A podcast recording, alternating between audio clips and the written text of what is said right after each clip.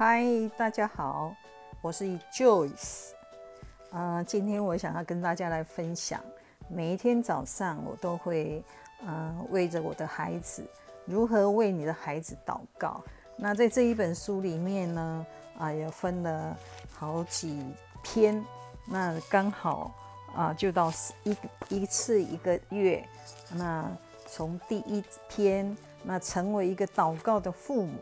他会告诉你，我们要怎么样来在在一个第四度空间的里面，让我们能够了解啊。当我们在带导的时候，孩子就不断的在他的职场，在他的生活环境当中，不断的被保护改变。谢谢，目前就到这里。